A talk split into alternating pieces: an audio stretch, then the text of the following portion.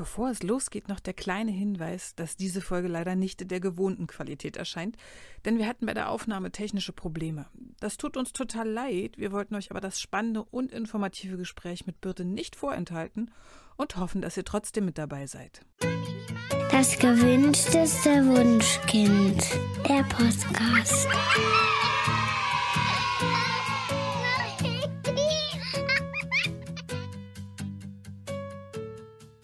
Hallo und herzlich willkommen zu Das gewünschteste Wunschkind, der Podcast. Heute leider wieder nur mit Daniel Graf, weil Katja Seide verhindert ist, aber ich habe mir einen ganz tollen Gast eingeladen. Unser Podcast beschäftigt sich ja ganz gerne mit vielen verschiedenen Facetten der Elternschaft und ähm, ich habe neulich ein Buch mit dem Titel Elternsex, Pimp Your Love zugeschickt bekommen. Und da habe ich gedacht, ach Mensch, ja, das ist auch mal ein Thema, das sich mit Kindern irgendwie zwangsläufig total verändert. Und deswegen habe ich heute die Autorin Birte Glang eingeladen, um mit ihr darüber zu reden, wie man da mm, ja möglicherweise durch die Kinder das äh, leicht eingeschlafene Liebeslieben wieder ein bisschen in Sprung bringen kann. Ja, herzlich willkommen, Birte. Ja, hallo. Vielen Dank, dass, äh, dass ihr mich eingeladen habt. Ja, total gerne. Ich freue mich super, dass du da bist. Du bist ja Mutter zweier Söhne, Juristin, Model, Schauspielerin, Entwicklerin einer Mama-Fitness-App und nun auch Autorin. Wie kamst du dann auf die Idee, ausgerechnet dieses Buch zu schreiben? Ja, das stimmt. Das ist schon eine Sache. Das war jetzt mein erstes Buch. Ich habe zwar schon viele ja. äh, Kolumnen und sowas vorgeschrieben, aber ein Buch äh, vorher noch nicht. Ja, eigentlich äh, ist es so, dass mich das schon begleitet seit, also das Thema irgendwie, ähm, seit meiner ersten eigenen Schwangerschaft 2016. 2017 kam dann unser erster äh, Junge. Ähm, und zwar ging das eigentlich parallel mit dem Thema Sport. Das ist ganz witzig. Und dann habe ich halt die, äh, die Mama Fitness App Move It Mama gegründet, um Mamas in dieser Zeit zu helfen, weil ich mich gefragt habe, was darf man eigentlich überhaupt machen? Was soll man? Was darf man machen? Ja. Und gleich ist eigentlich auch beim Sex, naja, was darf man eigentlich noch in der Schwangerschaft? Ähm, äh, was soll man? Vielleicht ist noch was anderes, aber was darf man? Ähm, oft ist ja, sind ja auch gerade die Männer, die vielleicht auch ein bisschen Angst haben, äh, ist ja immer dieser typische Gedanke, Gedanke, ich stoße gegen yeah. das Kind. Ähm, aber genau. genauso auch bei gleichgeschlechtlichen äh, Partnerschaften ist auch die Frage, was ist jetzt irgendwie äh, gefährlich, müssen wir hier besonders aufpassen. Und so kam das eigentlich so peu à peu. Und das zieht sich dann natürlich durch nach der Schwangerschaft. Äh, wann darf ich wieder? Was ist gut? Was, wenn es weh tut? Gibt es da Möglichkeiten, das zu verhindern? Und dann als Eltern generell, ich meine, steht man einfach äh, vor der Herausforderung, wie man diesen, diesen Alltagswahnsinn mit den Kindern hin hinbekommt und trotzdem noch die Lust ja. aufrecht erhält und vielleicht auch überhaupt Zeit findet. Und so kam das, dass wir das dann also auch gemeinsam dann mit dem Magazin Leben und Erziehen, ähm, die auch mit diesem Thema dann an mich herantraten wiederum. Und wie gesagt, ich hatte das sowieso schon im, im Kopf, ähm, kam dann an mich heran und sagt, Mensch, kannst du dir das vorstellen? Und da habe ich gesagt, ja, kann ich mir gut vorstellen, wenn wir ähm, natürlich viele Experten mit reinnehmen. Das war mir sehr wichtig, ähm, ja. dass das halt fundiert ist und eigentlich äh, und, und eigentlich auch ein, ähm, ein Fachbuch wird und wirklich, dass man was nachschlagen kann. Eine Frage, die man hat, einfach da auch mal reinblättern kann und, äh, und da die Antwort bekommt bekommt. Genau, du begleitest nämlich in deinem Buch die Eltern von der Kinder Kinderwunschphase über die Schwangerschaft bis hin zur Elternschaft. ne? Aus eigener Erfahrung weiß ich ja, dass sich das Liebesleben in diesen Phasen also wirklich sehr, sehr unterschiedlich gestalten kann. Ähm, lass uns mal als allererstes über die Kinderwunschphase sprechen. Ich bin ja selbst Kinderwunschpatientin und ich kann mich wirklich noch sehr, sehr gut daran erinnern, dass in dieser Zeit Sex ja irgendwann eher Last als Lust war. Denn ähm, ja, plötzlich wurde Sex anhand von Temperaturkurven geplant und das das war ziemlich unromantisch. Ähm, ja, sag doch mal, wie schaffe ich es denn, das möglichst auszublenden, trotzdem ein gutes Timing zu haben und ja, idealerweise noch ein bisschen Spaß dann an der Sache zu behalten? Das kann man natürlich so pauschal nicht ganz so sagen. Und bei manchen Kinderwunschpatientinnen, da ist es natürlich, wenn es dann wirklich über Jahre geht und so weiter, ja. ist das noch ein ganz anderes Thema. Aber das Thema ist ja selbst schon bei, ähm, bei ähm, Paaren, die jetzt sagen, ich möchte gerne ein Kind und wenn sich dann nur äh, nur ein paar Monate hinzieht, was für eine Kinderwunschpatientin ein Wahnsinn ist, ähm, wenn das so schnell dann ja einfach gehen würde. Und Ähm, ja. Und ganz wichtig ist, glaube ich, Punkt eins natürlich erstmal den, den Druck rauszunehmen. Und zwar auf beiden Seiten. Ähm, Männer wie Frauen oder äh, haben dann auch oft das, äh, das äh, haben da Druck. Äh, der Mann, Mann denkt, oh, vielleicht liegt es an meinem, meinem Sperma und so weiter. Ähm, ja. Die Frau hat Druck, mh, hm, die weibliche Fruchtbarkeit ist nicht so, wie sie sein soll. Also darum erstmal diesen Druck rauszunehmen und so ein gemeinsames Wissen und Verständnis füreinander zu bekommen. Ähm, das bringt das Paar näher und das kann kann, dann einfach helfen. Auch natürlich den Stress rauszunehmen, weil die Sache ist ja, wenn der Druck aufgebaut wird, dann entsteht, ähm, entsteht auch mehr Stresshormon und das Stresshormon äh, kann auch wiederum ähm, auf unseren Zyklus wirken und ähm, ähm, ja, negative Auswirkungen haben. Also da spielen viele Faktoren einfach mit. Ähm, generell natürlich, äh, wenn es jetzt natürlich keine, keine Sache ist, die, die man nur als, als Kinderwunschpatient ist es ja oft, dass, äh, dass der nur eine Kinderwunschklinik da wirklich auch helfen kann. Ähm, aber um trotzdem jetzt bei dem Thema einfach nur, sag ich mal, Sex zu bleiben, gut ist natürlich schon regelmäßig ähm, Sex zu haben und nicht nur nach Terminkalender, so das ist jetzt der Tag, jetzt müssen wir. Am besten wäre es eigentlich so alle zwei bis drei Tage Sex zu haben, damit zumindest diese Wahrscheinlichkeit mhm. erhöht wird und nicht immer dieser Druck da ist. Ne? Besser ist natürlich, wenn man nicht dann diese Temperaturmethode und alles äh, äh machen muss. Also ich würde erstmal würde ich eigentlich jedem Paar davon abraten. Wenn sich dann natürlich ja. herausstellt, es klappt nicht, ist das was anderes. Ich meine, das weißt du dann selber. Da gibt es so viele Möglichkeiten und so viele Dinge, die man dann machen kann und muss. Das ist ein ganz anderer Bereich noch.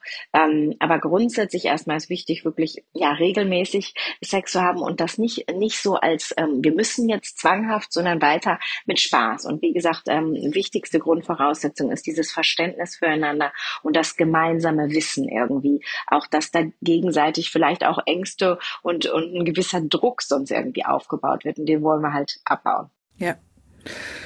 Gut, also regelmäßig haben wir gesagt, so alle zwei bis drei Tage ist ja auch günstig für die Spermienproduktion. Ähm, da ranken sich ja auch verschiedene Mythen darum, dass man das Geschlecht beeinflussen kann. Damit hast du dich doch garantiert auch beschäftigt. Ne? Also hat man die Chance, das Geschlecht so ein bisschen zu beeinflussen? Was ist Quatsch und was kann man ruhig mal ausprobieren? Ja, das stimmt. Also da gibt es wirklich damit, äh, habe ich mich dann für das Buch natürlich auch mehr mit beschäftigt. Ja. Und ähm, da gibt es ja diverseste Sachen. Es gibt, ähm, gibt äh, also wirklich so viele Sachen machen. Aber es gibt natürlich einige Sachen, die vielleicht eher realistischer sind als andere. Es gibt aber eine Sache, die wusste ich zum Beispiel nicht vorher, äh, chinesischer Empfängniskalender, der sich anhand des Alters der Mutter und des äh, Entbindungstermins des, kind, äh, des Babys richtet. Ähm, und danach äh, wird das äh, äh Geschlecht des Kindes bestimmt. Ähm, das ist, ähm, das, äh, das, darauf bin ich jetzt nicht sehr viel näher eingegangen, aber angeblich äh, soll das ganz gut ähm, auch funktionieren. Das ist so. Ich fand's schräg. Also bei meinen beiden Kindern trifft's zu. Finde ich total schräg. 85-prozentige Trefferquote, ja. sagen die. Ein Professor hat das dann nochmal nachgeprüft von der Universität von Michigan und der kam dann immerhin auf eine 50-prozentige ähm, ähm, Trefferquote. ja, Insofern ist es ja schon, schon ganz gut. ansonsten gibt es natürlich andere Sachen. Man sagt zum Beispiel, ähm, äh, grundsätzlich äh, gibt es ja auch die Sache, also Spermien mögen keine Hitze, logisch, die sind, äh, darum, darum sind die ja auch nicht im Körper, sondern außerhalb des Körpers quasi, damit es mhm. quasi immer etwas, etwas kühler gelagert wird. Und dann, ähm, dann sagt man halt, ähm, dass die, ähm, die weiblichen Spermien noch weniger gut mit Hitze fertig werden. Und ähm, ja, darum, darum sagt man dann, dass im, im Sommer eher Jungs gezeugt werden als Mädchen zum Beispiel. Ah. Ähm, genau, ob das jetzt so stimmt äh, oder nicht, das ist und, und ob das so alles, äh, ob das dann so beeinflussbar ist, das ist eigentlich auch noch nicht so ganz, ganz ähm, herausgefunden. Also da sind, da viele Studien laufen da natürlich noch. Ähm, dann, also was das Üblichste ist, ist glaube ich die Chattels äh, Methode. Auch um, ja, von Freunden weiß ich, dass die dann einfach, ähm, dann, man sagt ja so, dass die, ähm, die, die weiblichen ähm, Spermien quasi, ähm, die mit dem X-Chromosom, dass die langsamer sind als die männlichen mhm. und darum, desto näher man am Eisprung ist, wenn dann die, ähm, dann ist es eher wahrscheinlich, dass man einen Jungen bekommt, weil quasi die männlichen Spermien, also die mit dem Y-Chromosom, einfach schneller sind und schneller beim Ziel ankommen als die weiblichen. Ähm, genau, und darum sagt man auf der anderen Seite, Sex ein paar Tage früher erhöht dann quasi die Chance auf ein Mädchen. Ja, ähm, hm. ja, wie gesagt, also ich kenne aber auch ähm, also eine sehr gute Freundin, die hat das, die hat drei Jungs und die wollte sehr gerne ein Mädchen haben und es hat nicht geklappt. Sie ist nach dieser Methode vorgegangen und es hat nicht geklappt. Also darum, ich weiß es nicht. Die forschen halt da noch sehr viel und ähm, ja, es gibt noch so ein paar andere andere Studien, ähm, die aber auch oder andere Vermutungen, die aber auch alle noch nicht so ganz, äh, ganz, ähm, ja, ganz äh, ausge, äh, ausgereift sind. Zum Beispiel pH-Wert der der Vagina, dass dann, ähm, dass dann entweder Mädchen oder Junge dabei rauskommt, je nachdem, ob das äh, äh, eher äh, sauer ist oder basisch. Ähm, aber ja, es gibt sehr viele interessante Theorien und ich bin der Meinung, ähm, dass wenn man das möchte, natürlich, dann sollte man auf jeden Fall da nichts unversucht lassen. Dann sollte man sich damit beschäftigen und das ist ja, also absolut. das ist ja einfach genau. dann, äh, das minimal ist ja invasiv. Legitim. Genau, ja. Absolut, absolut. Ich weiß, dass der eine oder andere jetzt äh, genau äh, vorm, vorm, vorm Podcast sitzt und sagt, ah, ist doch eigentlich egal, Hauptsache gesund und so weiter. Ja, aber ich kann durchaus nachvollziehen. Ich habe nämlich auch eine Freundin, die hat äh, vier Jungs bekommen und ähm, die hat sich sehr, sehr gefreut, dass es dann doch noch ein Mädchen wäre. Sie hat natürlich auch von Herzen gern äh, noch den fünften Jungen genommen, aber es ist völlig legitim zu sagen, ach Mensch, ein bisschen würde ich mich freuen, wenn es dann dieses Geschlecht hat. Dann lass uns doch mal darüber reden, wenn es denn dann endlich geklappt hat. Bei den meisten ähm, Frauen ändert sich das Bedürfnis nach Sex in der Schwangerschaft schon so ein bisschen. Also während manche Schwangere gar nicht genug bekommen können, geht bei anderen die Lust plötzlich so vollkommen verloren. Und manchmal schwankt das auch im Laufe der Schwangerschaft.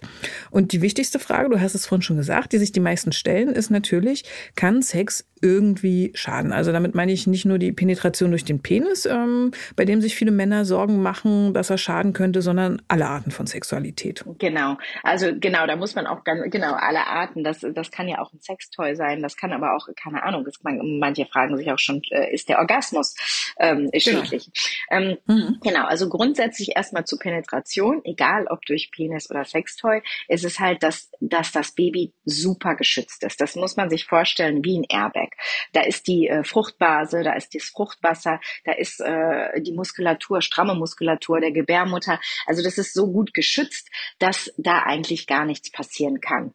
Also uneigentlich auch. Also es sei denn, man würde da, ja. keine Ahnung, spitze Gegenstände irgendwie benutzen. Aber ich sag mal, normale, normale genau. äh, Liebesspiele. Ja. Ähm, da sollte, sollte und da geht einfach äh, nichts äh, schief. Also da ist, ist keine Gefahr gegeben bei einer, ähm, zumindest bei einer unkomplizierten normalen Schwangerschaft. Bei einer Risikoschwangerschaft ist das was ganz anderes. Es ist ein anderes Thema, wenn die, wenn die Ärzte jetzt auch bewusst davon abraten. Ansonsten genauso auch ähm, äh, ein Orgasmus oder auch einfach nur diese, diese, diese rhythmischen Bewegungen des Geschlechtsverkehrs Alters sind sogar eher förderlich. Das, äh, das, äh, das Kind ähm, äh, hat, kriegt dadurch eher ein, ein, ein angenehmes Gefühl und, und wird dadurch beruhigt. Aha. Okay. ja, na, später nimmt man es ja auch in den Arm und schuckelt es im Grunde. Also leuchtet mir ein. es mag ja auch genau. rumgeschuckelt werden, wenn man läuft, ne? wenn mhm. man zum Beispiel geht genau. und, und, und dann, ja. ja, genau. Eine sehr beruhigende Wirkung, genau. Ähm, mit fortschreitender Schwangerschaft macht ja dann der wachsende Bauch die Missionarsstellung ein bisschen komplizierter, aber Gott sei Dank gibt's ja nicht nur die. Du kannst doch bestimmt Stellungen empfehlen, die auch mit einem größeren Babybauch angenehm sind. Und gibt's da eigentlich einen Unterschied zwischen homo- und heterosexuellen Paaren? Ähm, also da gibt es erstmal keine Unterschiede zwischen homo- und heterosexuellen mhm. Paaren, weil ähm, das Problem in Anführungsstrichen ist ja dann, wenn die Schwangere, deren Bauch einfach im Weg ist und und und äh, zu groß ist oder oder ähnliches. Also von den Stellungen her ist es genau, Missionarstellung ist halt äh, so eine Sache dann, weil das einfach, mm, naja, abgequetscht wird quasi so ein bisschen. Ne? Da muss man dann natürlich, wenn entgegenwirken, äh, wenn man gelenkig genug ist, kann man mit den Füßen entgegenwirken, der an der Brust des äh, Partners sich ab, äh, den abdrücken so ein bisschen oder natürlich ihm das auch äh, auf nette Weise zu verstehen geben. ähm, genau, außerdem ist Missionarstellung natürlich auch so eine Sache, wenn man ähm, einen sehr schweren Bauch hat, dann liegt man auf dem Rücken und man soll ja auch nicht nicht so, so lange auf den Rücken liegen, genau. um äh, zu vermeiden, ähm, dass die Hohlvene abgedrückt wird. Ähm, aber das kann man auch ähm, vermeiden, indem man zum Beispiel etwas höher liegt. Aber weg von der Missionarstellung, genau. Ähm, jedem wahrscheinlich einleuchtend ist irgend alles, was seitlich irgendwie ist. Ne? Klassische Löffelchenstellung ja. ist einfach, da, da, da ist genügend Platz einfach für, für, das, äh, für das Baby. Man kann sogar noch sonst ein Kissen drunter legen. Und viele haben ja schon das, äh, so, ein, so ein Stillkissen. Ähm, das kann man halt mit benutzen. Insofern kann der Bauch da einfach abgestützt sein. Und ähm, genauso kann jetzt auch Penis wie Sextoys können einfach nicht so tief eindringen. Ähm, Insofern ist das, äh, ist das eigentlich ähm, angenehmer. Ähm, genauso aber auch, äh, also von hinten any kind of doggy style quasi, also alles im, im mhm. Vierfüßlerstand ist ähm, gut, weil der Bauch einfach frei schwebt. Da ist genug Platz für den Bauch. Und ähm, ja. darum ist das einfach dann ähm, von Vorteil. Ähm, was auch noch geht, ist genauso irgendwie ähm, hier Mama, Mama, Mama on top, ähm, weil ähm, sie, wenn sie oben sitzt, halt einfach ähm, das Tempo auch mitbestimmen kann und auch wieder der Bauch ist nicht gedrückt und auch die, mhm. äh, die Tiefe des Eindringens kann sie mitbestimmen und auch wenn es wenn es ohne Penetration ist, dann ist sie trotzdem, ähm, sitzt sie halt oben drauf und wie gesagt, der Bauch ist nicht eingedrückt und ähm, sie, äh, sie kann das mehr bestimmen. Mhm. Also vielfältige Möglichkeiten. Bei der Frage, wie man die Geburt so ein bisschen sanft anschubsen kann, wird ja heterosexuellen Paaren oft empfohlen, ähm, ja, in den letzten Schwangerschaftswochen Sex miteinander zu haben, da ja Sperma Wehen auslösend sein soll. Stimmt das denn? Weil ich meine mal gelesen zu haben, dass das an sich richtig ist, aber man dafür Unmengen an Sperma äh, benötigen würde, damit es überhaupt irgendeine Wirkung hat. Also da war, glaube ich, äh, die Sprache von vier Litern oder so. Und wenn es tatsächlich wehenförderlich wäre, dann müsste man ja Sex eigentlich eher vermeiden, zumindest bis zu dem Zeitpunkt, wo das Kind eigentlich schon reif genug ist, um geboren zu werden, oder? ja, das macht schon Sinn, genau. Das mit der, das, äh, also ich fange mal vorne an. Der Grund, warum das überhaupt so ist oder warum Spermien überhaupt äh, quasi unter Verdacht stehen, also warum überhaupt Wehen ausgelöst werden können, ja. ist halt, dass ähm, dass die ähm, ein, ein Hormon beinhalten, das die Reifung des äh, Muttermundes einfach bewirkt. Und äh, dieses Hormon wird halt auch tatsächlich, wenn, äh, wenn Geburten eingeleitet werden, da gibt es ja verschiedene Wege, Geburten einzuleiten, aber eine, ein Weg ist, dass dieses Hormon halt auch der Frau ähm, ähm, ja, äh, äh, gespritzt wird, damit, damit das passiert. Aber das muss halt, wie du sagst, viel, viel höhere Mengen, Mengen passieren. Und das, also da könnte es der, der, das schafft kein Mann, auch, auch wenn okay. bestimmt denken, die schaffen vieles, aber das, das, äh, ja. schafft, ähm, das schafft kein Viele Mann. Sind unterschiedlich. Genau. In Verbindung, ähm, genau, das, das schafft kein. Aber trotzdem muss man also natürlich sagen, darum jetzt erstmal, äh, darum keine Angst generell während der Schwangerschaft äh, ist halt, dass jetzt äh, Spermien Wehen auslösen könnten. Zumindest, wie gesagt, in einer normal verlaufenden Schwangerschaft. Ne? Ähm, Risikoschwangerschaft ist immer noch was anderes, äh, verkürzter Muttermund oder ähnliches. Ähm, ähm, genau, zum Ende hin, ja, ähm, das kann, da gibt es ja die diversesten äh, Dinge, die einem geraten werden, bestimmte Tees zu trinken und was weiß ich alles, damit man die, ähm, damit man die Geburt einleitet oder das irgendwie beschleunigt, was man dann ja oft auch in den letzten Wochen einfach nur noch will, wenn der Bauch einfach vielleicht auch nervt und einfach zu viel wird. Genau. Das sollte man natürlich nicht anfangen vor der, sag ich mal, Vollendung der 37. Woche, dann ist das Kind ausgereift oder in der 37. Woche kann man quasi damit anfangen mit solchen Maßnahmen. Maßnahmen. Sex kann natürlich helfen, in dem Sinne, dass dann schon, ähm, wenn, wenn einmal schon der Muttermund ähm, ja weicher geworden ist, dann kann sowas natürlich schon vielleicht noch helfen und äh, am besten noch verbunden mit ähm, weiblichen Orgasmus, der auch wiederum, ähm, der schüttet Oxytocin aus ähm, oder da wird Oxytocin ausgeschüttet, noch wieder ein Hormon, ähm, das ähm, äh, das, äh, das auch äh, verhelfen kann, ähm, die Geburt einzuleiten. Also von weiblicher Seite quasi. Genau.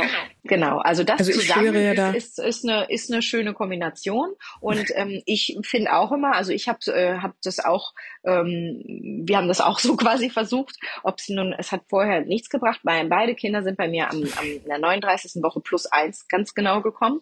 Und ähm, ich bin aber der Überzeugung, dass das am Tag der Geburt für den Extra-Turbo gesorgt hat. ja, definitiv ich auch. Also ich hatte damals gelesen, Brustwarzenstimulation sei super und das hat bei mir tatsächlich funktioniert. Also innerhalb von wenigen Stunden ging die Geburt ähm, los und mein Kind wurde auch bei 40 plus 0 plus 0, also sogar als Kinderwunschpatientin weiß man das genau exakt 40 Wochen, also 38 natürlich, wenn man richtig zählt, nach der Zeugung geboren. Ja, und ich bin heute noch davon überzeugt, dass äh, das den letzten kleinen Schub Schubs gegeben hat, definitiv. Eben. Und darum auch, da gilt wieder, nichts unversucht lassen, würde ich sagen. Und es ist halt nicht, äh, äh, nicht ganz falsch. Aber grundsätzlich muss man keine Angst haben, ansonsten während der Schwangerschaft, dass Sperma grundsätzlich Wehen auslösen würde in einer normalen verlaufenden Schwangerschaft.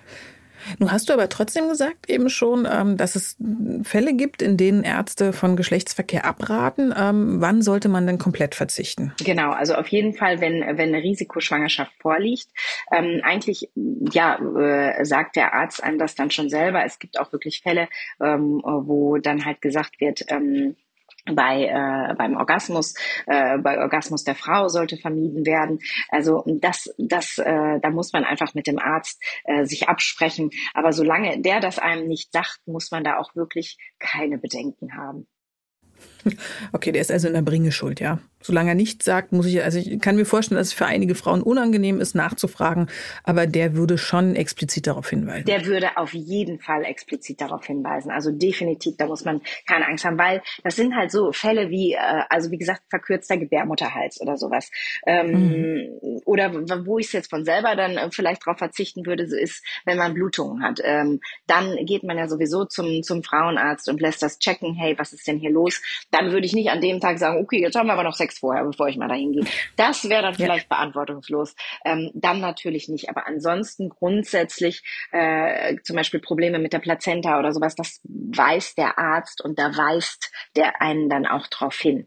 Na, also wenn ein Risiko da irgendwie besteht. Also da, da kann man sich ganz sicher sein. Und genau, weil die Frage ist ja immer, unangenehm, obwohl sie eigentlich gar nicht unangenehm sein sollte. Ne? Eigentlich sollte man sich trauen zu fragen. Und ähm, dem Arzt ist das gar nicht unangenehm. Ne? Der ist das gewohnt. Für den ist das, man merkt das ja sonst auch manchmal. Es ist einem ja auch unangenehm, sich irgendwie auszuziehen, finde ich, beim Arzt. Und für den ist das so, ja, mhm. so normal. Den, den stört und den, ja. die, die stören also über äh, null, 0,0 stören die sich da dran. Ne? Und es ist so normal.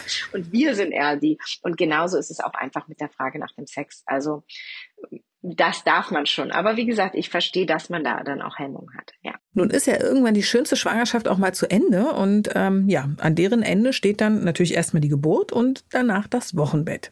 Ähm, durch die starke Blutung ist Sex für die meisten Paare dann wahrscheinlich ja erstmal kein so wirkliches Thema. Und davon abgesehen klammert sich ja dann auch gefühlt rund um die Uhr so ein kleines Baby an die Eltern. Ähm, ja, was auch zu einem Touched-out-Syndrom führen kann. Also so dem Gefühl, den ganzen Tag zu viel berührt zu werden. Und ähm, deshalb auch nicht mehr von der Partnerin oder dem Partner berührt werden zu wollen. Und einige Gebärende leiden außerdem unter Geburtsverletzungen wie Risse und Schnitte. Gibt es denn so eine grobe Orientierung, wie man, äh, wie lange man warten sollte bis zum ersten Mal nach der Geburt? Ja, eigentlich der äh, Frauenarzt rät einem ja meistens, ähm, den Wochenfluss abzuwarten. Ne? Ähm, mhm. Einfach auch deshalb, weil natürlich da einfach der, der Körper muss heilen ähm, und äh, innerliche Verletzungen, die sein können und so weiter oder ganz normale Verletzungen, die da auch sind, die müssen halt erstmal heilen. Ähm, rein theoretisch, wer unbedingt möchte, kann auch vorher Sex haben. Ich selber muss sagen, für mich war das die längste Zeit, keinen Sex zu haben. Wir haben auch diese Wochenbettzeit komplett ohne Sex quasi gemacht. Das erste Mal dachte mhm. ich allerdings auch, man, man darf das gar nicht. Also wirklich darf absolut nicht. Beim zweiten Mal wusste ja, ich es dann besser. Ähm, aber ähm, ich habe das trotzdem. In der Zeit ähm, fand ich das irgendwie, nee. Und es geht ja auch anders. Also wer, wer nicht abwarten kann, ansonsten, man muss ja nicht unbedingt ähm, man muss ja, also von Sex meine ich die Penetration an sich. Denn ähm, jetzt irgendwie sonstige Liebkosung äh, mit Mund und Hand, okay, aber Hand so innen rein muss ja auch nicht unbedingt sein. Also davon würde ich eher abraten. Aber grundsätzlich sagt man, dass es auch schon vorher geht. Ich habe mich auch mit einem Frauenarzt unterhalten der sagt, er sieht da gar kein Problem drin, weil gerade durch den Wochenfluss wird ja quasi eh alles wieder, wieder quasi rausgebracht, aus, ja. ausgeschieden irgendwie. Ähm, weil das ist ja sonst eigentlich die Sache, dass man sagt, hm, Bakterien dringen leichter ein und so weiter. Und darum rät man eigentlich so, wenn man früher haben, äh, Sex haben möchte um, und dann mit Penetration oder Sextoy, dann bitte mit Kondom, ähm, um, um da das einfach um Infektionen der ja recht frischen inneren Wunden einfach noch vorzubeugen. Ja. Die meisten Gebärenden haben ja Angst davor, dass das erste Mal nach der Geburt irgendwie schmerzhaft wird. Und ich kann mich noch daran erinnern, dass ich das irgendwie tatsächlich total seltsam auf einmal anfühlt, auch ein bisschen schmerzhaft. Gibt es denn auch in dieser Situation Stellungen, die besonders dann geeignet sind? ja, tatsächlich. Ich sehe das genauso. Also ich, ich fand das auch, ähm, bei mir war das sehr verschieden, muss ich sagen. Beim ersten Mal fand ich es eher ein bisschen schmerzhaft und da wusste ich es ja noch nicht. Da war ich halt quasi gar nicht mhm. darauf vorbereitet. Beim zweiten Mal war ich darauf vorbereitet, dass es, dass es schmerzhaft wird quasi ja, so. War gar nicht. Ähm, ich, ja. Darum nenne ich das auch gerne das zweite erste Mal irgendwie, weil das irgendwie, ne? ähm, aber ja. äh, da war das gar nicht. Nee, genau. Also darum sehr verschieden. Auch da kann man eigentlich wieder sagen, ähm, also die Missionarstellung, die vielleicht langweilig erscheint oder so die ganz normalste der Welt, die ähm, ist, ist halt irgendwie eine gute Position dafür, weil erstmal hast, es, hast du natürlich viele Möglichkeiten, viele Varianten hast du, dann kannst du aber hier auch ähm, schauen, dass ähm, jetzt bei einer Penetration, dass du zum Beispiel den, den Hintern höher legst mit einem ähm, äh, Kissen drunter und so weiter. Ähm, dadurch wird nämlich, da werden die Organe ein bisschen ja quasi nach oben, also ne, Richtung äh, mhm. Oberkörper geschoben, weil oft ist das das Problem, dass auch eine leichte Organsenkung vorliegt und das tut dann halt einfach weh, weil man da halt dran stößt dann irgendwie. Mhm. Und ähm, das sind halt Sachen, der Beckenboden spielt dabei eine Rolle. Ähm, aber wie gesagt, Missionarstellung ist auf jeden Fall etwas, ähm, was, was man da, äh, was da absolut empfehlenswert ist. Also Löffelchenstellung ist auch, äh, auch super, weil, ähm, also wie, wie vorher schon während der Schwangerschaft ist das halt einfach auch ganz gut geeignet ähm, weil man natürlich auch ähm, ja keine so tiefe Penetration einfach nur hat. Also die Löffelchenstellung ist auch besonders geeignet, wenn ihr einen Kaiserschnitt hattet, denn ähm, gerade einige Wochen nach der Operation besteht da das Risiko, dass die Narbe vielleicht durch starke Durchblutung und viel Bewegung beim Sex wieder aufreißen könnte und darum ist die Löffelchenstellung, in der man ja recht ruhig seitlich liegt, einfach auch äh, ja eine gute Stellung. Also Löffelchen und Missionarstellung würde ich am ehesten empfehlen am Anfang. Ja. Gut zu wissen. Ähm, jetzt gibt es aber auch Menschen, die nach der Geburt so überhaupt gar keine Lust mehr auf Sex haben. Aber auch das ist normal, richtig? Ja, das ist ganz normal und normal ist sowieso schon mal alles. Also das, ähm, das, das ist ganz, ganz wichtig, ne? dass, dass mhm. man da auch versteht, ich bin nicht alleine, das geht anderen genauso. Und da gibt es halt alles. Es gibt welche, die, die, die, die haben wirklich Lust. Es gibt auch, es lässt dann auch wieder nach. Bei mir zum Beispiel, weiß ich, beim zweiten Mal hatte ich erst viel Lust und war, war im Vergleich zum ersten Mal eher, eher überrascht und dann liest das aber auch wieder nach, weil man ja auch dieses, wie du schon sagtest, dieses, man wird den ganzen Tag, ähm, ja, ist man mhm. mit diesem kleinen äh, süßen Lebewesen da zugange, aber das betatscht, also man ist da sehr körperlich die ganze Zeit mit dem Kind und dann hat man so eine ja Berührungsmüdigkeit auch irgendwie. Das ist halt, das kann halt auch genau. ganz ganz äh, normal sein irgendwie. Und was ich ganz interessant fand, und, und das wusste ich vorher auch nicht, dass das eigentlich so ein, ja, von der Natur aus so gemacht ist, damit wir uns halt um unser Baby komplett kümmern. Ne? Und ähm, das alles, alles ist fokussiert auf das Baby. Und auch diese Sachen ne, ähm, ist alles fokussiert auf das Baby. Es wird auch wieder erneut Oxytocin ausgeschüttet. Das ähm, ist beruhigend für uns, aber das mindert auch die Lust. Das ist auch, das wird auch übrigens beim Orgasmus ausgeschüttet. Darum ist es oft, dass man dann, wenn man man den Orgasmus hatte, so zufrieden ist und ja. dann meistens ja nicht gleich wieder Sex haben will. Und ähm, ja, genau, das wird halt auch durch die viele Nähe oder beim Stillen wird das ausgeschüttet. Und wie gesagt, das ist eigentlich ein ähm, schlauer Schachzug der, der Natur. Apropos Orgasmus, ich habe jetzt von mehreren Freunden gehört, dass sie das Gefühl haben, dass es nach der Geburt länger dauert, bis sie zum Orgasmus kommen. Woran liegt denn das? Ja, das, das stimmt und das äh, ja, hat viele verschiedene Ursachen.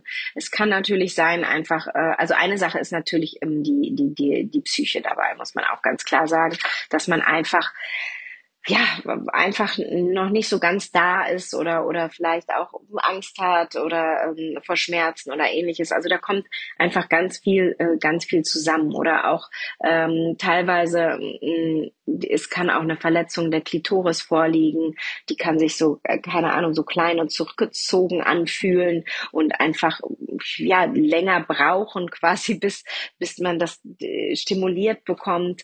Ähm, genauso auch der Beckenboden spielt eine Rolle, der Beckenboden, der eh sehr geschwächt ist und der Beckenboden ist halt ganz wichtig für den Orgasmus. Also der Beckenboden, der muss man wissen, der quasi zuckt quasi äh, zusammen bei dem, bei dem Orgasmus, also der kontrahiert dabei. Ja. Äh, äh, und dadurch ähm, äh, spürt man halt den, den, Orgasmus oder auch den intensiveren Orgasmus. Und wenn der Beckenboden natürlich ja. so geschwächt ist, dann ähm, dann, äh, dann kann man da auch ja weniger oder langsamer dann halt das nur empfinden und kommt deshalb auch langsamer einfach äh, zum Orgasmus.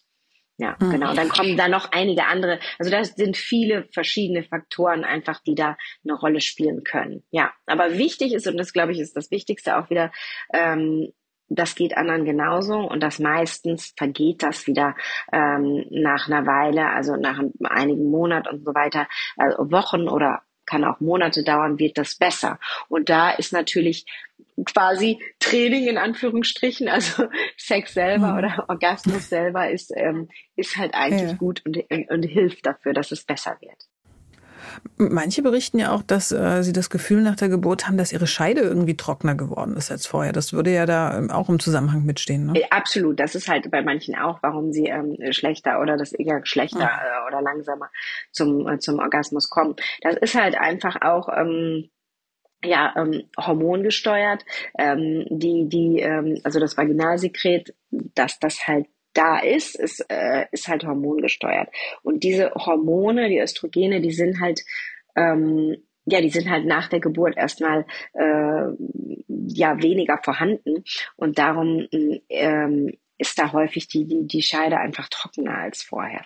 Und ähm, genau, also dass das dazu auch stillen kann, also wenn man stillt, sieht man das auch häufig, ähm, dann, dann ähm, haben die Frauen eigentlich während der Stillzeit meistens eine trockene Scheide und dann danach reguliert sich das von alleine wieder.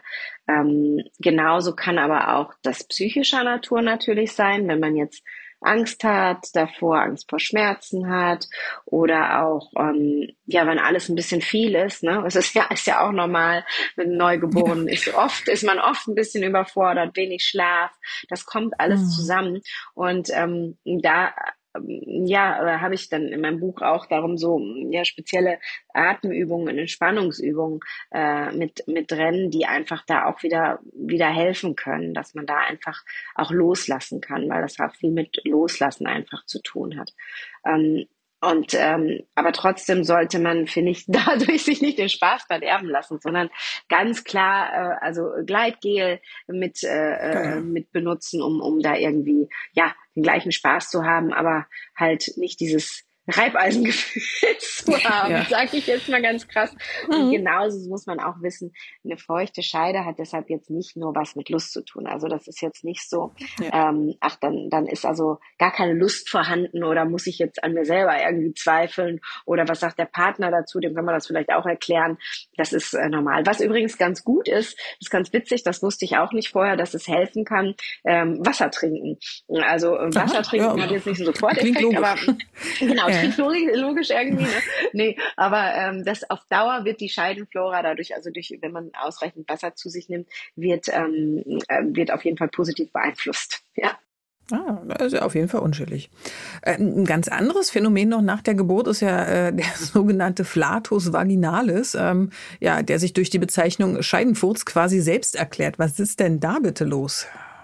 Das gibt es übrigens bei einigen auch äh, sonst. Ähm, aber ähm, ähm, ja, danach ist es einfach dem geschuldet, dass natürlich die, ähm, die Scheide sich so weiten musste ne, für die Geburt. Ja. Ähm, und die ist halt einfach äh, weiter als vorher. Und wenn jetzt, ähm, wenn jetzt mit Sextoy oder mit, ähm, mit äh, Penis halt eingedrungen wird, gerade in bestimmten Stellungen, wird da quasi immer Luft mit reingepumpt. Und das mhm. ist einfach der Grund, wenn dann meistens, also entweder entweder währenddessen oder wenn, wenn der Penis oder Sextoy wieder rausgezogen wird, dann kommt es zu diesen Scheidenfurzpups, wenn ich mal ja. charmanter. Ähm, genau. Und ähm, das ist also quasi nichts, wofür man sich schämen muss, aber natürlich ist es trotzdem unangenehm. Und ähm, das Gute ist ja dann doch meistens, dass die meisten äh, mit, mit Kindern dann mit Frischgeborenen schon länger zusammen sind und deshalb sich auch äh, vielleicht sind, ja. da nicht so genieren als jetzt, keine Ahnung, ja. äh, beim One-Night-Stand wäre das vielleicht nicht so sinnvoll. Ähm, äh, genau. Aber wie gesagt, das ist, das, das kann halt passieren.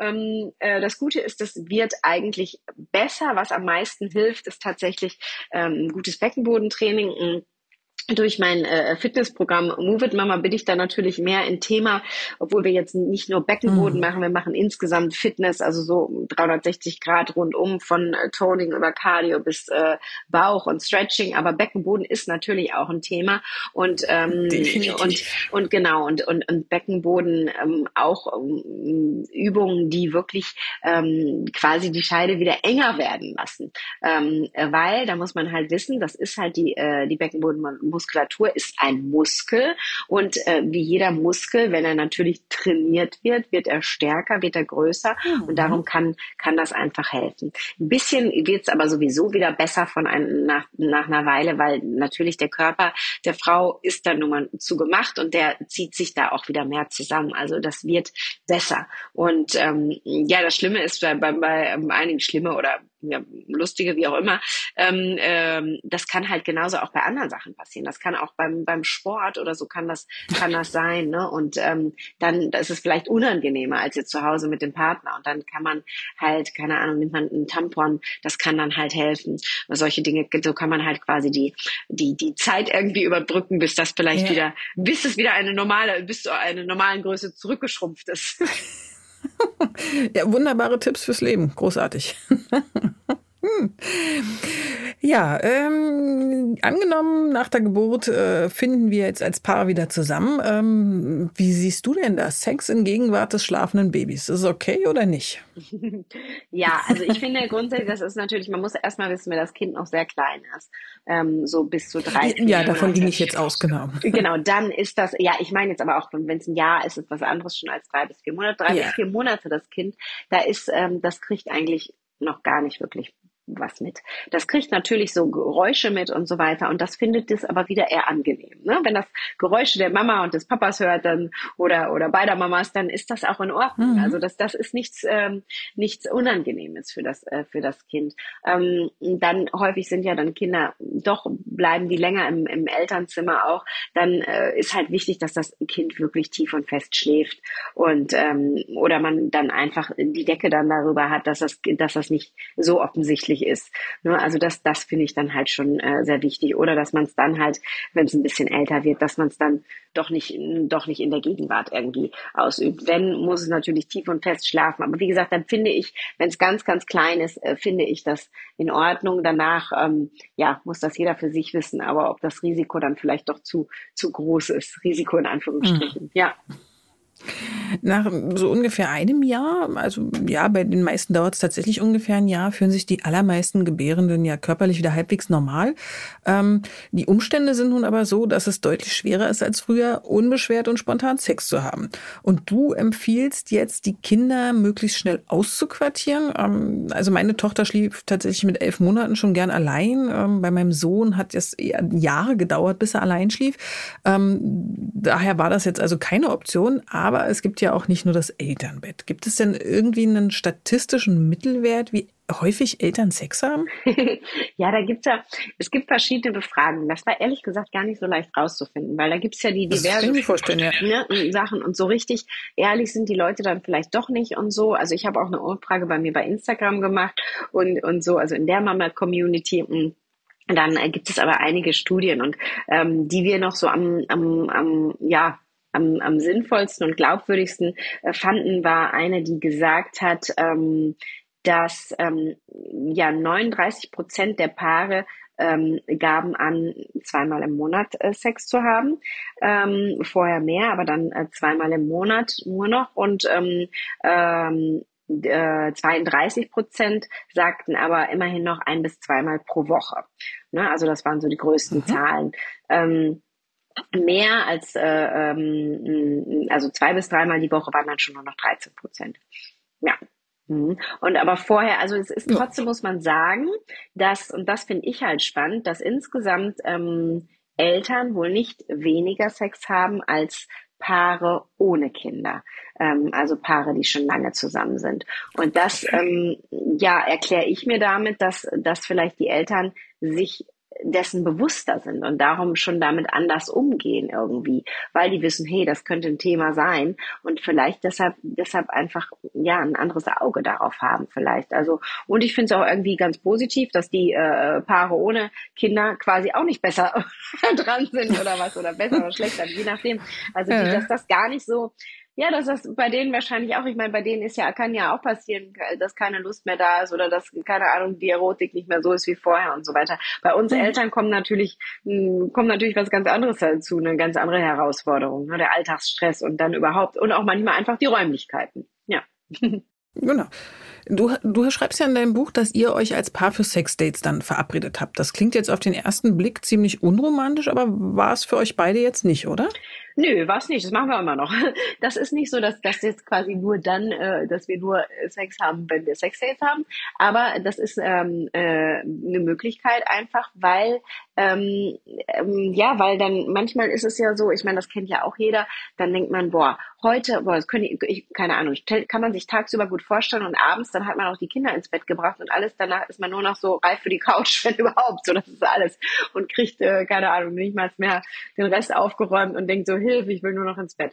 Das ist ja auch normal. Ähm, aber wenn man, wenn man sich das einfach mal äh, vornimmt, dann ähm, hilft das, äh, hilft das einfach und, und das muss ja auch nicht immer der Abend sein. Ne? Also wenn es natürlich, es kommt natürlich auch auf den Beruf an. Wenn beide selbstständig sind und beide von zu Hause arbeiten, ist es natürlich auch noch wieder leichter, als, als wenn jetzt ähm, beide den ganzen Tag lange weg sind oder der eine den ganzen Tag lange weg ist, dann, dann bleibt halt oft nur der Abend übrig. Aber vielleicht geht es ja auch mal morgens früh, ähm, dass man, äh, dass man sagt, boah, wir sind jetzt so müde heute Abend, aber was hältst du davon, wenn? Und dann mhm. äh, kann man sich vielleicht drauf freuen. Und, äh, und dann ist es natürlich morgens früh nicht, wer weiß wie, wie lange, aber vielleicht ist es, tut's dann auch mal ein kurzer Quickie, Quickie und ist dann auch irgendwie mal was Aufregendes. Ne? Also wichtig ist, dass man trotzdem da keinen Druck aufbaut und sagt, wir müssen jetzt auf Teufel komm raus.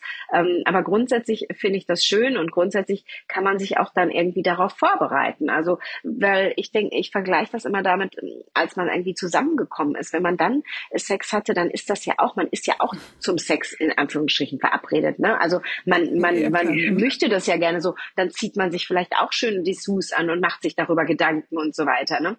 Und, und warum sollen wir das jetzt nicht machen? Warum ist das jetzt auf einmal äh, unsexy und, äh, und quasi abturnt, wenn ich, wenn ich mich jetzt verabrede und, und ähm, am Anfang der Beziehung ist das aber großartig. Und das geht halt jetzt auch noch genauso. Und das kann man ja so weit ähm, äh, reizen, wie man will. Man kann sagen, okay, wir, ich, ich äh, ziehe mir nur schöne Dessous an, denk darüber nach oder ich bereite das anders vor, was weiß ich, ich äh, ähm, habe noch Massageöl, stelle ich mir bereit oder was weiß ich. Also jeder nach seinem Geschmack irgendwie, aber so, ähm, so kann man, glaube ich, ähm, das, ich glaube, dass man so öfter Sex hat, als wenn man sich gar nicht verabredet. Ja.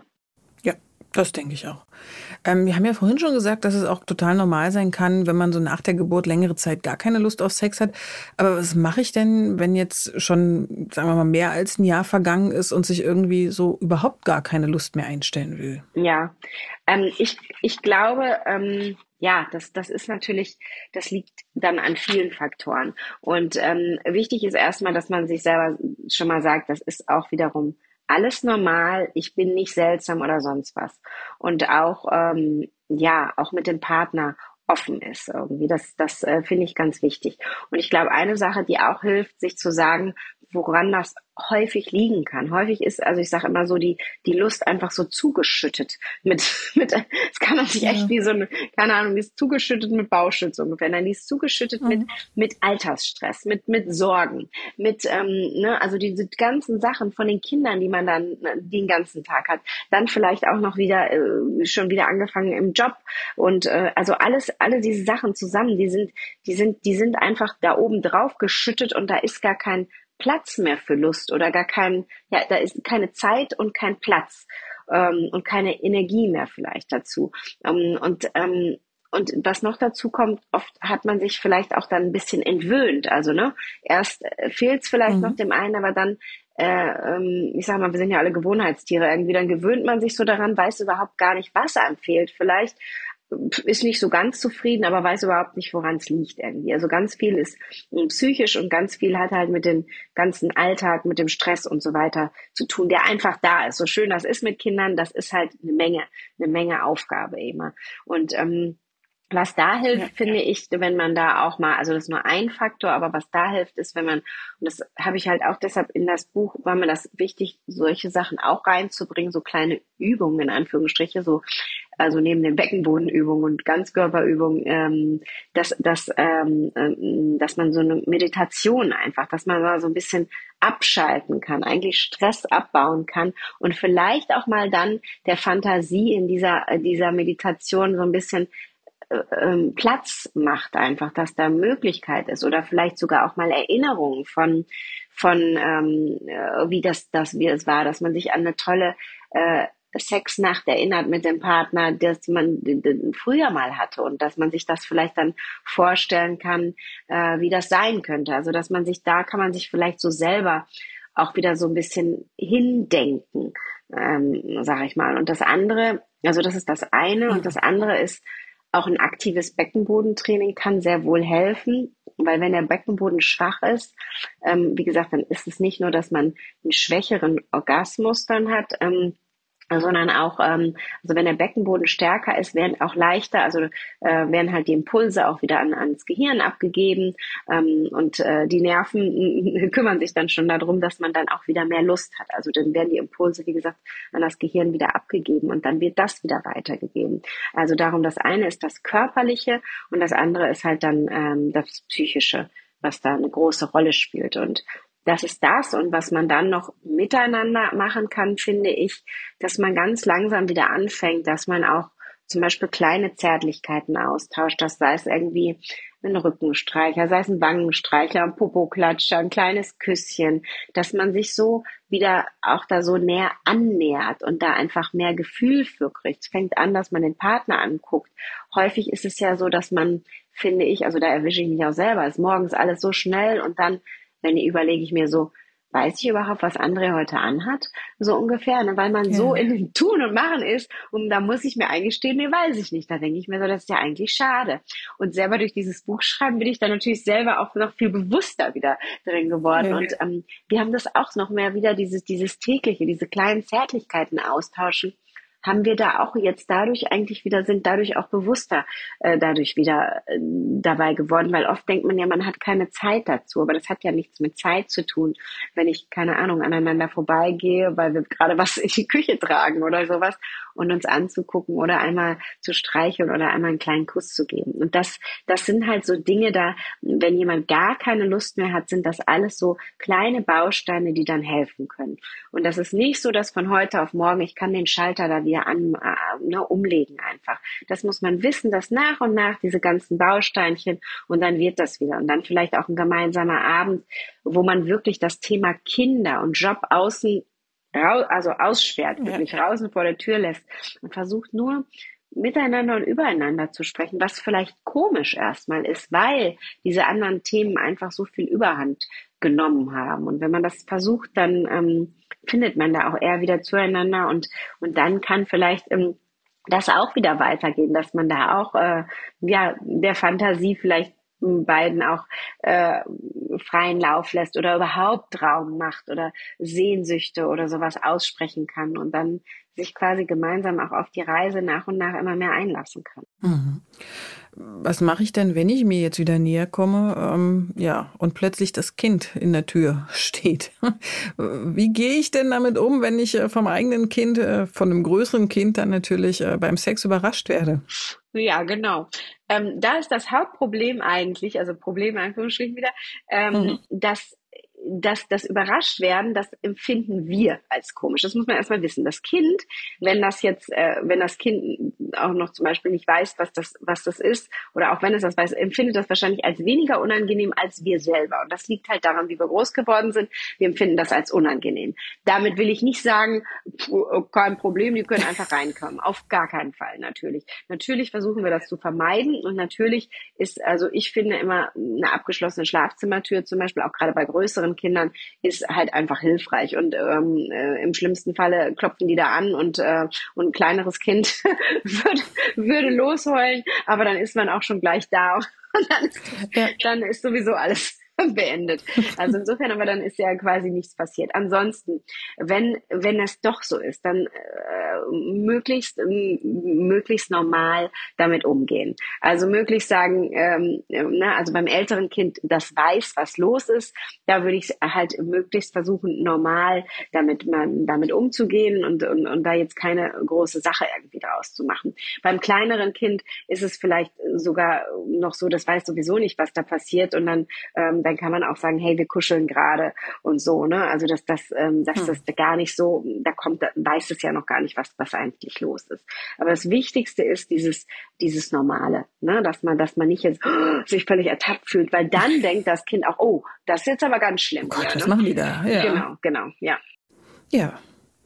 Mensch, Birte, zum Abschluss haben wir noch kurz Zeit für deine absolut ultimativen Tipps für genussvollen Elternsex. Leg los. ich glaube, das kommt sehr drauf an.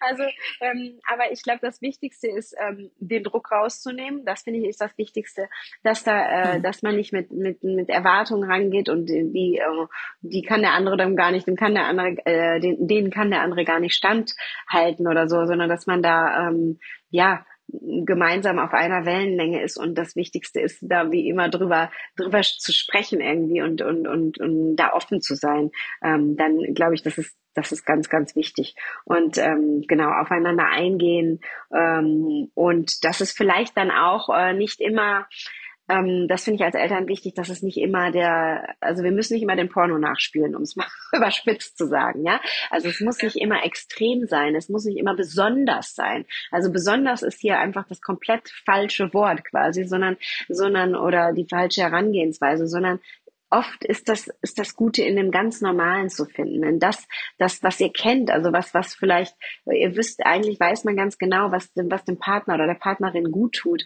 Und, ähm, und ähm, der oder diejenige weiß das genauso von einem selber.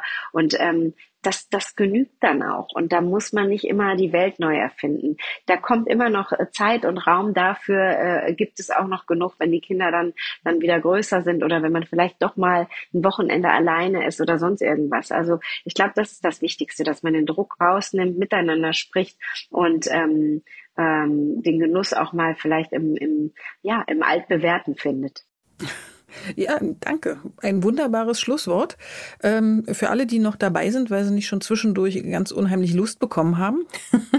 Wir sind jetzt am Ende und ja, wollen euch ermutigen. Nehmt das Thema gerne in die Hand. Ähm, Birte hat ganz, ganz viele tolle Tipps gehabt. Wenn ihr mögt, wir haben euch natürlich das Buch auch wieder in den Show Notes verlinkt. Könnt ihr alles nochmal ganz, ganz in Ruhe nachlesen. Ähm, an dich ganz, ganz lieben Dank für dieses spannende Thema. Es hat mich sehr gefreut, dass du heute bei mir zu Gast warst. Ja, danke. Hat mich auch sehr gefreut, mit dir darüber zu sprechen. Wir haben ja auch wirklich ausführlich gesprochen und viele Sachen ähm, irgendwie ähm, angesprochen. Das finde ich auch sehr schön, weil es gibt so viele in all diesen Phasen, die, die damit hadern, weil es halt immer noch auch ein Thema ist, wo man, mit dem man sich halt doch nicht traut, irgendwie rauszugehen, sei es Frauenarzt, Hebamme und so weiter zu fragen. Aber da auch wieder die Ermutigung, traut euch ruhig, für die ist das, ist das normal, darüber zu sprechen. Und ansonsten gibt's ja das Buch zum Nachschlagen dann. Genau. genau. Schaut gerne rein. Und wenn ihr mögt, dann hören wir uns in 14 Tagen wieder mit einem neuen spannenden Thema. Und bis dahin, ähm, ja, wünschen wir euch viel Vergnügen. Macht's gut, ihr Lieben. Ich sage Tschüss.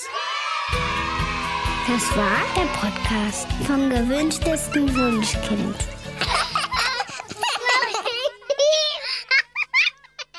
Dieser Podcast ist eine Produktion der Audio Alliance.